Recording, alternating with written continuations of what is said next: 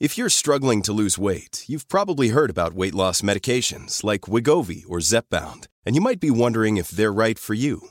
Meet PlushCare, a leading telehealth provider with doctors who are there for you day and night to partner with you in your weight loss journey. If you qualify, they can safely prescribe you medication from the comfort of your own home. To get started, visit plushcare.com slash weight loss. That's plushcare.com slash weight loss. Plushcare.com slash weight loss. Heraldo Podcast, un lugar para tus oídos. Hola, ¿qué tal amigos? ¿Cómo están? Bienvenidos a Después de la Función. Como cada semana me acompaña mi compañero Gonzalo Lida en ausencia de Mon, que creo que está esperando dejar el niño en kindergarten para que se integre a este live. No, está esperando dejar el niño en la, en la universidad, ¿no, Gonzalo? Esas intenciones. Yo creo que yo creo que ya lo quiere de coconductor más bien, Oscar, porque el tiempo sigue. La verdad, ese es plan con maña y le tenemos que decir a Alejandra Garcilaso que ese es plan de Monse, incluir al niño ya hablando en este live, ¿no? Entonces, por lo pronto, me tengo que aguantar con Gonzalo en este live. Bueno, pobre de ti. Hacen tres buenas entrevistas. Tenemos un programazo el de esta semana porque está Carlos Cuarón yo la verdad lo conozco hace tantos años. perdón, tengo la misma, el mismo tiempo de conocerlo que, que a Daniela, porque ellos eran compañeros en la universidad en la UNAM, estudiaban literatura inglesa. Y los conocí hace tantos años. A su hijito, que ahora tiene 26 años. No me da pena decir. son muchos años de amistad. Es tremendo. Los, bueno, los, los Cuarón son, son tremendos. Hoy en la mañana tuve que volver a ver Amalgama, amigos, porque traigo una paranoia ahora que me regañen como Ridley Scott anda regañando a todo el mundo, ¿no? a mí, ¿ya te ha regañado alguna vez a ti algún director? A mí solo... Eh, em, ay, ¿cómo se llama? Se me fue el, director de, La Reina, esta película eh, con Helen Mirren. Stephen Frears me, dio una regañada una vez, pero bueno. Bueno, luego yo tengo que platicar, es algo que me acaba de pasar con Maggie Gyllenhaal, que me salieron las entrevistas de, esta película que está enloqueciendo a todo el mundo, que va a llegar a Netflix, ¿no? La Niña Perdida se llama en español, es basada en una novela de Elena Ferrante, pero les aguanto la anécdota para cuando sea, porque estuvo bastante divertido. Oye, este, bueno, ya está más que confirmado, ¿no? La presencia de Alfred Molina, William Dafoe, Jamie Foxx en Spider-Man. Ya ellos ya, hubo un Comic Con, ¿no? Este fin de semana, este, por ahí andaba. También Thomas Hayden Church, repite, ¿no? TRX, exacto. Creo que las dudas están con las, con las, este, eh, con las chicas, ¿no? O sea, los villanos parece que están. Ya todo el mundo salió a decir por qué. Obviamente el dinero pues, jugó un papel muy importante ahí, ¿verdad? Jamie Foxx, como muy político, dijo, no, es que la productora, no, este, llegó y se acercó y me dijo que entonces era muy creativa la manera en la que me iban a regresar, porque pues, que me iban a depositar, dice. La manera muy creativa que me iban a depositar mañana en la mañana. Pero dijo algo, no, no, no, no, no, yo estoy ahí por el bar, ¿no? O sea, él lo dijo abiertamente, sin ningún problema. Este, fueron hace muchos años, ¿no? Que interpreté este villano, pero ahora con el diseño digital, pues evidentemente pueden lograr que tenga el mismo rostro, ¿no? Con el cual interpretó a este, a este antagonista hace, hace algún tiempo en Spider-Man. Y bueno, la locura para conseguir boletos. Amigos, yo no sé por qué se andan peleando por ahí. Cuando la película va a estar en cines, o sea, nadie la va a quitar y va a durar un rato además en cines. Miren, tan fácil que es apagar ciertas, eh, mutear ciertas palabras en sus redes sociales eh, y ya no pasa nada, o verla el día siguiente. O sea, hay cines donde todavía hay boletos para el día siguiente. Esto es como consecuencia de las redes sociales y de no sentirse spoilereado, ¿no? Que eh, va a ser imposible evitar los spoilers. Entonces, si no la han visto, si no la van a ver el primer día, segundo día, ni entren porque va a haber mucha gente que va a ser muy ojete y va a publicar todo. Yo la verdad tengo, yo la verdad tengo este, planeado ir a la función de prensa, que es el 14, amigo. o sea, un día antes del estreno, es, martes, ¿verdad? Este sí, eh, Todos los que no invitaron ya notaron, ¿eh? Me da mucha pena, ¿verdad? pero nosotros estamos invitados el 14, este, pero ya el 14 de la noche, pues ya le sigue, ya va a estrenar. También que digas que exclusiva, ¿no? Pues no hubo tanto. Este, tengo muchas ganas de verla, tengo el compromiso también de verla para comentarla con ustedes en este espacio. Va a estar Gonzalo también dando los últimos detalles de esta producción. Entonces, pues... Y, y ¿sabes qué, Oscar? No sé si tú ya sabías, pero este, con entrevistas. Tom Holland, Marisa Tomei. Ah, yo tengo a Tom Holland. ¿A ti te dieron a Marisa Tomei también, Buster? Ah, sí es, y qué divertida nos dimos. Es lo máximo, lo máximo. Pues yo también tengo al señor Tom Holland, lo entrevistamos hace, hace unos días este, en exclusiva y fue una entrevista muy agradable, la verdad. Este, eh, también ahora en este evento que hubo, eh, Kevin Feige, el director de producción de Marvel, el creativo detrás, dice que probablemente Charlie Cox Ah, bueno, no dijo, pero dijo, yo sí veo a Daredevil en el futuro, ¿no? En las producciones de Marvel y quién mejor que Charlie Cox para interpretarlo. Yo estoy totalmente de acuerdo con este serie. Buen personaje, buena serie. Oye, ¿qué otra noticia, Gons, nos tienes? Pues mira, también tenemos por ahí que eh, se dio luz verde a la secuela de Shang-Chi, que pues fue un fenómeno en la taquilla. Yo recuerdo mucho. Eh, me gustó. A mí me gustó muchísimo. Y, y, el protagonista no sé si te acuerdas que eh, se metió a sus redes sociales, se volvió muy viral que él formaba parte de, estas fotografías de stock que usan para ilustrar varias cosas y empezó, empezó a usar esas fotografías de stock para burlarse de la gente que decía que no iba a funcionar la película. Entonces salía como celebrando en un cumpleaños y decía, cuando tu película es la número uno en taquilla, no, no, no, no, es, cae muy bien, cae pues, muy bien. Que yo sí estoy de acuerdo que se haga una secuela porque la pasé tan bien. Hacía mucho tiempo que no me divertía tanto una película de Marvel, eh, lo debo de confesar. Para mí, o sea, es muy superior a Eterna en, lo personal, pero pues bienvenidos los, los haters, ¿verdad? Si quieres entrar en materia, porque tenemos mucho, bueno, les, les, vamos a presumir, amigos, que esta semana vamos a ver Matrix Resurrections, tenemos en parte del elenco, tanto Gons como un servidor, vamos a estar ahí llevándoles todo. Vamos a tener un live dedicado específicamente a Matrix yo la verdad, Gons, tengo que darle una revisitada. A mí, a mí me gusta la trilogía, las tres, la verdad que las tres. Eh, siento que la primera es muy superior por obvias razones, pero eh, yo recuerdo que en aquel entonces la segunda y la tercera fueron como las grandes decepciones, y eso que las redes sociales ni existían. ¿no? ni existía, no, no, toxicidad ha habido siempre entre la gente. Este, en la época de la caverna, las relaciones tóxicas, ¿verdad? Claro. por supuesto. Que a mí la, tercera es la que no me gusta porque me, parece ya muy cansada. La segunda creo que funciona muy bien, pero el tema es, y, es lo que me pregunto, ¿qué va a ocurrir con esta? Porque la primera parte de Matrix cambió el cine. O sea, no son palabras menores, cambió la forma de, verlo, de hacerlo. Eh, las dos y la tres perfeccionaron un poco eso, pero esta, ¿qué traerá de nuevo? ¿no? Eso es, eso es lo que me, llama la atención, porque yo creo que eh, las hermanas Wachowski saben que tienen ese compromiso un poco encima, el de hacer algo que, que, que, gire, que, vaya virando el, sentido. Pero esa que nada más está una hermana Wachowski, ¿eh? La otra claro. no voy a participar. Pero bueno, vamos a entrar en materia y un peliculón loco, de verdad que les recomiendo con todo el corazón, si quieren ver algo muy bueno, es eh, el poder del perro de Jane Campion. Sin duda, yo creo, mi estimado Monse, hoy que grabé algo en particular con las 10 películas del año, podría ser mi película favorita de todo el año. Eh, tuve la oportunidad de verla en pantalla grande en Morelia y yo creo que eso también influyó muchísimo porque aunque la película llega a Netflix y ustedes la pueden ver en cualquier momento en la comodidad de su hogar, eh, la cinematografía del, del trabajo de Jane Campion es espectacular. Es un western, un western muy moderno, no porque sea un western de este día, sino por la manera en la que se presentan los personajes, en la que interactúan, en los diálogos, es la reconstrucción otra vez de la masculinidad y eso es un tema muy recurrente, sobre todo en este live, ¿no? Porque vamos a hablar más al rato con, con Carlos Cuarón a propósito de... Jane Campion también, desde el piano tocaba ese tema, el, personaje Harvey Keitel.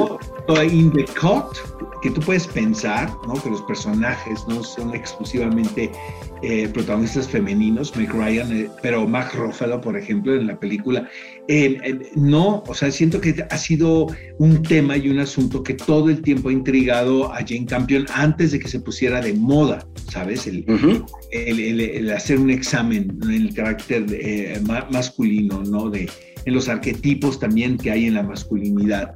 Eh, Benedict Cumberbatch es un candidato de verdad muy sólido en la carrera del próximo año a llevarse el premio al mejor actor. Yo siento que para mí es él y Andrew Garfield, fíjate, por Tic Tic Boom. Eh, me parecen que son los son interpretaciones totalmente eh, distintas, que eso es lo, lo interesante de esto, pero para mí son los son las actuaciones masculinas del año, ¿no? Este, y es una película que es como dicen los norteamericanos, una especie de pot boiler, o sea, poco a poco como espectador vas, em, vas eh, siendo partícipe de este complot que se está armando en la trama, que tiene que ver con los roles ¿no? Em, de poder en, una, en un rancho, ¿no? Yo tengo una duda. Porque hay un actor que a mí me parece uno de los grandes actores de, las más recientes generaciones, que es Jesse Plemons. Está espléndido, espléndido. Bueno, los un actorazo. Jesse Plemons, está Cody Smith, este niño que también lo va, a estar ahí considerado en mejor actor de reparto. Siento que Kirsten Dunst te va a llevar el premio de mejor actriz de reparto por esta película y Benedict Cumberbatch va a ser un gran contendiente en la carrera a mejor actor. Es una película que tiene un, clímax fascinante. Este, por favor, no se la pierdan. Está en Netflix, la pueden ver en la comodidad de su hogar. Dense su tiempo, disfrútenla y gócenla, porque el lenguaje cinematográfico ahí está, ¿sabes? Y hay mucha gente que, que está en contra ¿no? De, de, las producciones de plataformas, pero para mí Jane Campion es un ejemplo de que se puede hacer una película y si la pueden ver en cine, pues veanla en cine. ¿no? Netflix está cerrando fuerte, ¿no? Esa, La mano de Dios, la, misma Don't Look, eh, Don't Look Up. Eh, sí, ya la viste tú, ¿verdad? ¿Ya la viste tú? Ya, ya la pude ver. ¿Puedes decir así o puedes decir así? Creo que no puedo decir nada, pero, o sea, no puedo decir más, pero mira, me faltarán dedos. Me divertí muchísimo. Hace mucho que no reía tanto. Hijo, tengo unas ganas de verla, ya ni me digas. Este, de la próxima semana, 24. Eh, estrena que el 24 de diciembre la película, sí, es regalo de Navidad de Netflix.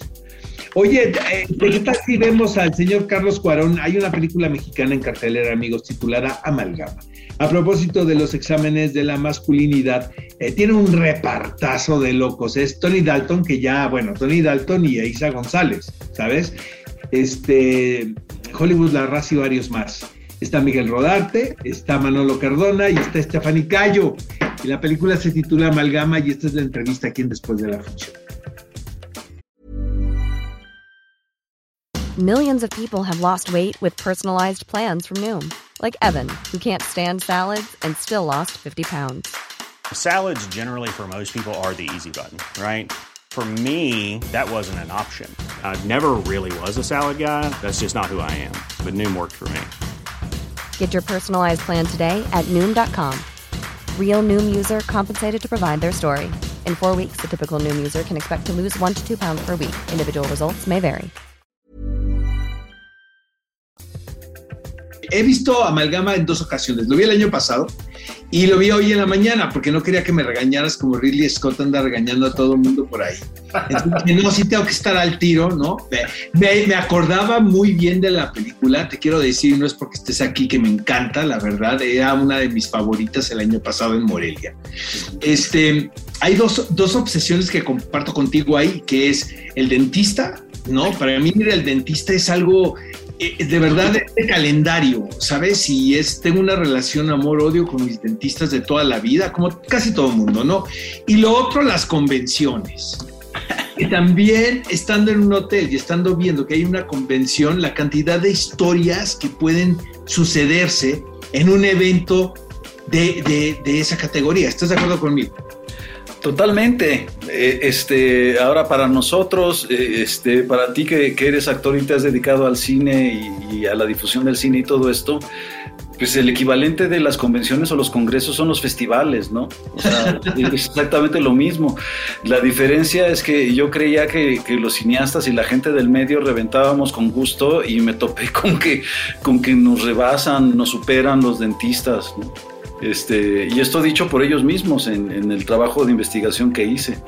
Y, tiene que ver con, que, con el, el sometimiento al estrés pues, con el que viven, ¿no? O sea, están en contacto con el dolor ajeno constantemente y en una posición muy vulnerable de nuestra parte, en una zona muy íntima que es la boca. Oye, evidentemente todo esto es un espejo de la condición humana, ¿no? Esta, esta circunstancia eh, siento que tu película es, es, bien interesante porque es, es como un golpe, ¿sabes? Es, tiene un ritmazo, ¿no? Siento que de todas, las, de todas tus películas este tiene un, ritmo muy particular y es, y es realmente como un golpazo porque también es corta, es muy disfrutable y todo el tiempo eh, está sorprendiendo al espectador. Pues, pues sí, digo, qué, qué rico que viste ese ritmo porque eh, por cómo está filmada todo el ritmo es interno pues, o sea, es un ritmo que está desde que filmamos, pues porque son planos largos y, o existen o no existen.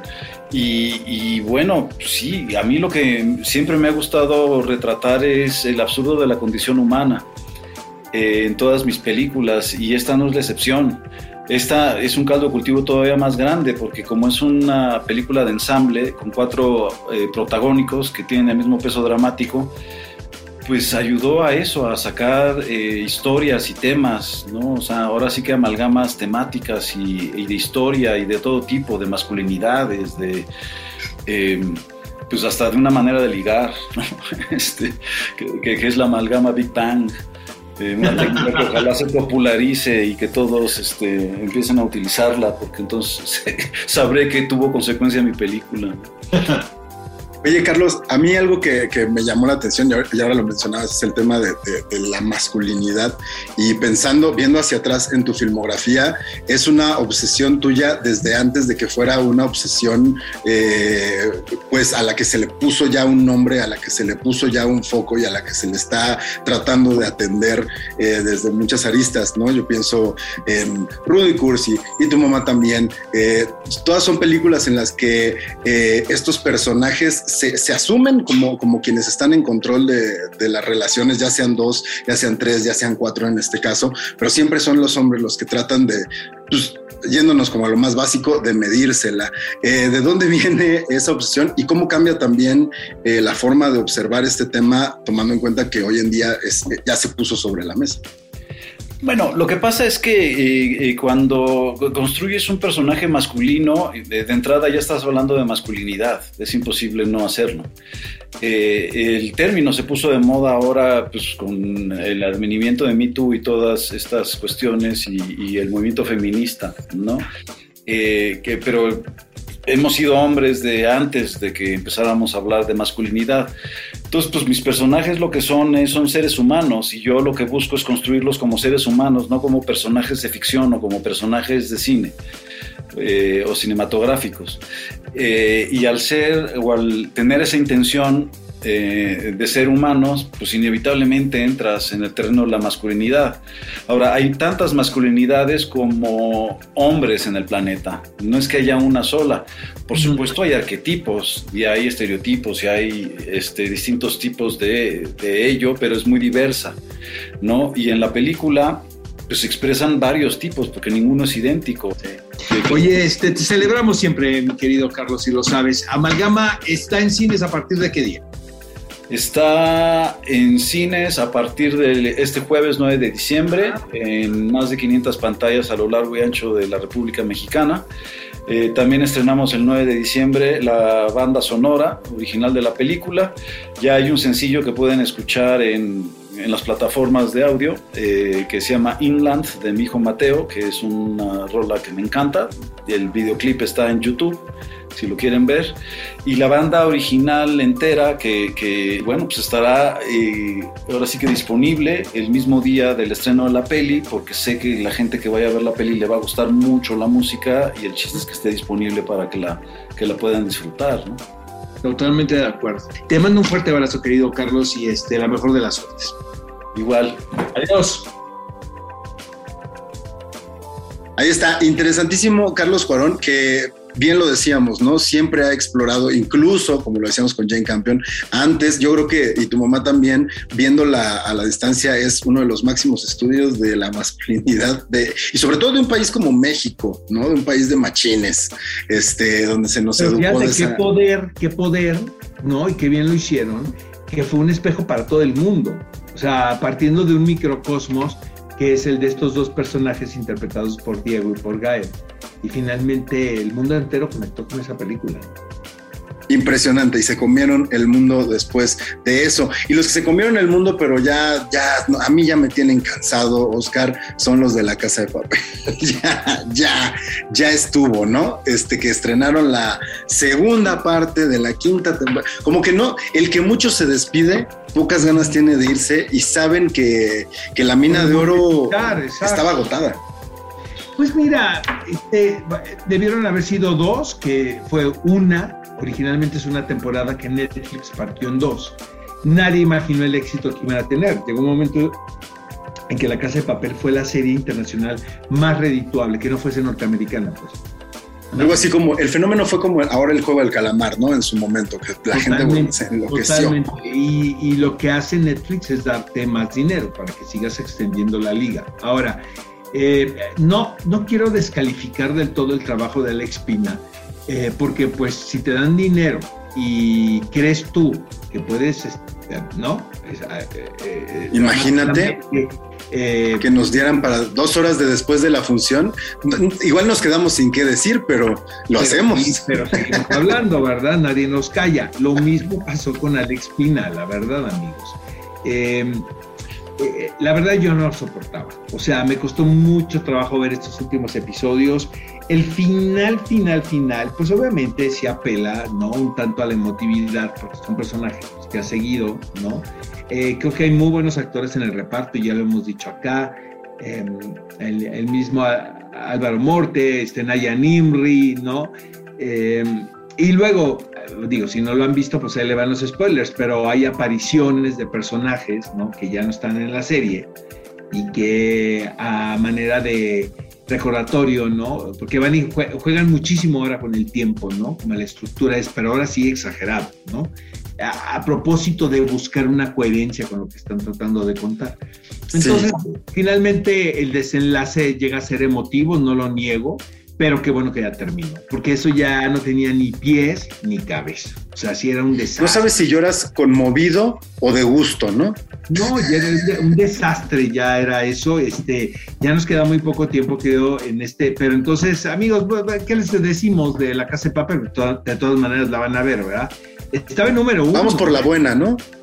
Eh, a, ver, vas. No, primero vamos con la entrevista que tuve con las hermanas. Ah. Voy a decir una cosa, ¿eh, Gonzalo? O sea, a mí que me sorprende todavía, sí siento que es como de esta entrevista de mi bucket list. O sea, cuando me dijeron, vas a entrevistar a Serena y Venus Williams, este, acepté inmediatamente feliz y gozoso, primero porque pues, te sales de tu zona de confort. O sea, finalmente son deportistas, no son, no son cineastas, no son, no son actrices. ¿Y qué deportistas? ¿No? A propósito de esta película protagonizada por Will Smith, eh, eh, Rey Richard, una familia de ganadores. ¿Qué les digo, no? ¿Qué le pusieron? Una loca familia de ganadores. Una loca familia de ganadores. Este, eh, pero es una película navideña para hacerla sentir. Está muy bien hecha, la verdad. Este, vamos a ver esta entrevista que tuve la oportunidad de hacerle a Serena y a Venus Williams. Hi, girls. Uh, it's such an honor. This is one of my bucket list interviews. How much uh, you were involved on this movie, on the pre-production of the of the of the film? Uh, did you read uh, the script before they start shooting, for example? Yeah, of course. We read the script several times. There had so many changes in the script, and we were really fortunate because we have a really wonderful family. Our sister Isha was actually involved in the script and, and one of the producers of the film, um, and we EP the film. And so for us, is if we were going to tell this story, or if they were going to want to tell this story, then we wanted to make sure it was told in the right way. Besides that, Will Smith is the lead of, uh, of the film, uh, and it, in some way represent the team that support you girls in your career as athletes. Do you know what I mean? The whole cast is great in this movie. It's my own opinion. I think you have a good opinion. I think the whole cast is great from, I mean, the girls, Anjane, everyone. I mean, it's such an amazing cast. Everyone did such a good job. And even um, the coaches played Paul Coyne and um, uh, the coach who played um, Rick Macy. I think everyone did such a good job and um, just came together. It was really an all star team, and it really produced for me, I think, an unbelievable film. What, what's the feeling of having Will Smith portraying your dad in this movie? I, we love the professionalism he brought to the role. He was mm-hmm. passionate about getting it right. He just did his research, he watched films and asked questions and really wanted to understand who my dad was. And that's the only way you can get it right. And we, we love he did that.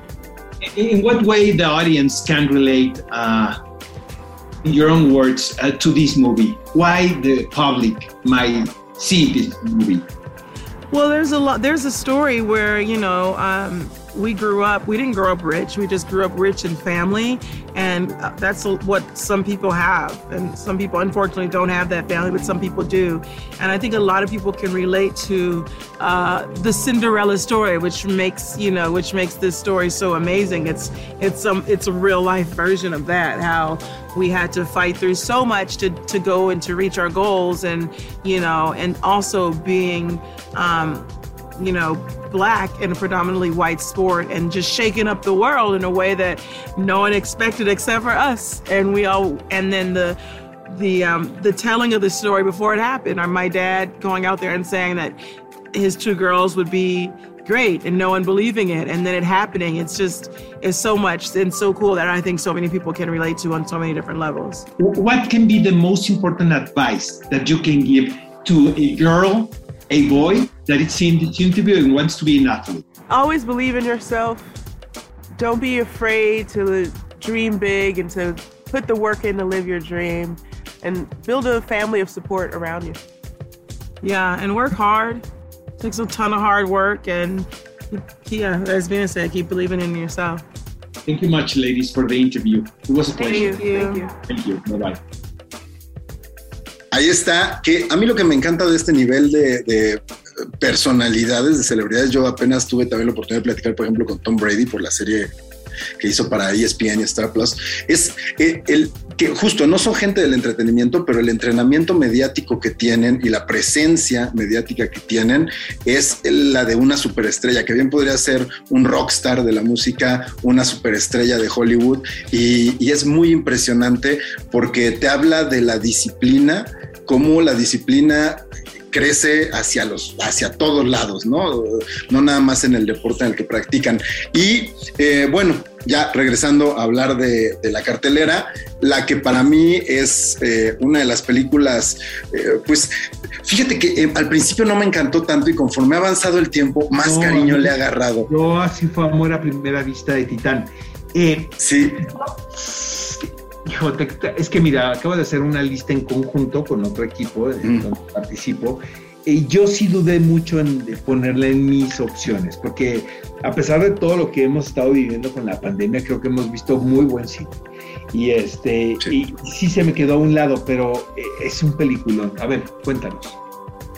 Es, es, un peliculón, digo, sin ánimos justo, ¿no? De echársela a perder a la gente, porque creo que, eh, si, bien, si bien la trama eh, eh, como tal no es algo novedoso, es esta historia de un personaje, eh, un outsider que de repente encuentra en, personajes igual de outsiders una familia y una identificación y una identidad. Eh, la forma en la que está contada y, los extremos a donde lleva las situaciones para contar algo pues, aparentemente convencional, esta directora Julia Ducournau, es, es, es impresionante, tanto imaginativamente, ¿no? o sea, el hecho de que se le hayan ocurrido estas cosas, como técnicamente. Eh, las actuaciones, en particular a mí, eh, Vincent Lindon me parece que hace... ¿Qué actora? ¿Qué actor? ¿Qué actor? Sí, sí, sí, sí, sí. Sí, y que eso te habla justo de la, del gran poder de las actuaciones para llevar circunstancias disparatadas eh, a, un terreno en el que son completamente creíbles y completamente conmovedoras. Eh, estoy dándole la vuelta a contar de qué se trata porque creo que se vale que la gente se sorprenda, pero el único pero que yo le pondría, aunque no es algo malo, es que comparándola, por ejemplo, con Boraz, que es la película anterior de esta directora, yo creo que Boraz tenía un discurso mucho más claro y esta de repente se pierde en, el show, eh, le falta discurso, pero, pero eso no es queja. Hijo, no, yo la disfruté muchísimo, es muy loca la película y la verdad a estas alturas, amigos, para que nos sorprendan las cosas, porque sí tienen que estar muy retorcidas. Entonces les advierto ¿no? De que no es para todos, ¿no? No es para todos los estómagos, ¿no? No. Pero este, la disfruté mucho porque al final es una cursilería, es una, es una historia de amor disfrazada de, de un relato transgresor cuando realmente la esencia es el, el, el, poder, y me emociono hasta pensarlo, o sea, el poder empatizar, ¿sabes? Este, Gonz, o sea, el, el, poder eh, minimizar esos grados de separación que nos dividen el uno del otro y el, también imaginar que en un lugar hay una persona que está también tan tocada y que está tan dañada y que puede estar tan dolida y herida como tú, ¿no? Entonces, eh, eso lo hemos visto no sé con cuántas películas pero aquí, como bien dices tú, se lleva a un grado pues muy, muy escandaloso. La verdad es un peliculón titán. Boraz me encanta, o sea, no siento cuál podría ser mejor o peor, ¿sabes? Pero sí les recomiendo Titán. Oye, vamos con las, con qué, con las frases célebres o con las frases de una vez, ¿no? Una vez se nos, creo que se nos acaba el tiempo.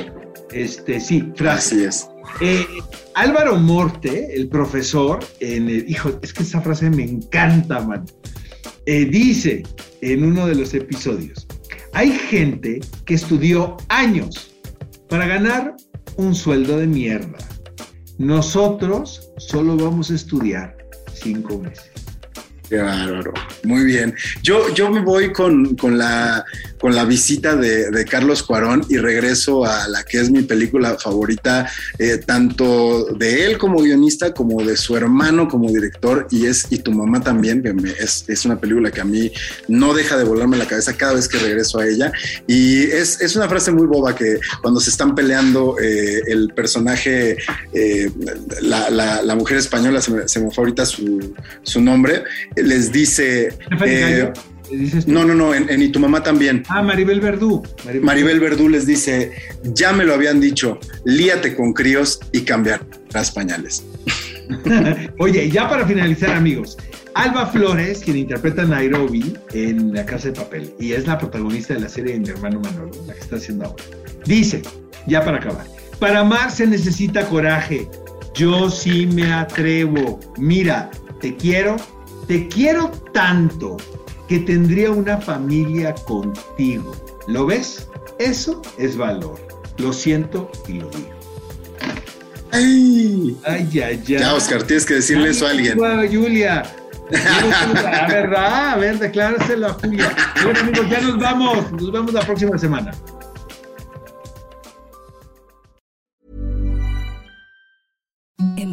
Softest sheets you've ever felt. Now imagine them getting even softer over time. That's what you'll feel with Bowl and Branch's organic cotton sheets. In a recent customer survey, 96% replied that Bowl and Branch sheets get softer with every wash. Start getting your best night's sleep in these sheets that get softer and softer for years to come. Try their sheets with a 30-night guarantee. Plus, get 15% off your first order at bowlandbranch.com. Code BUTTERY. Exclusions apply. See site for details.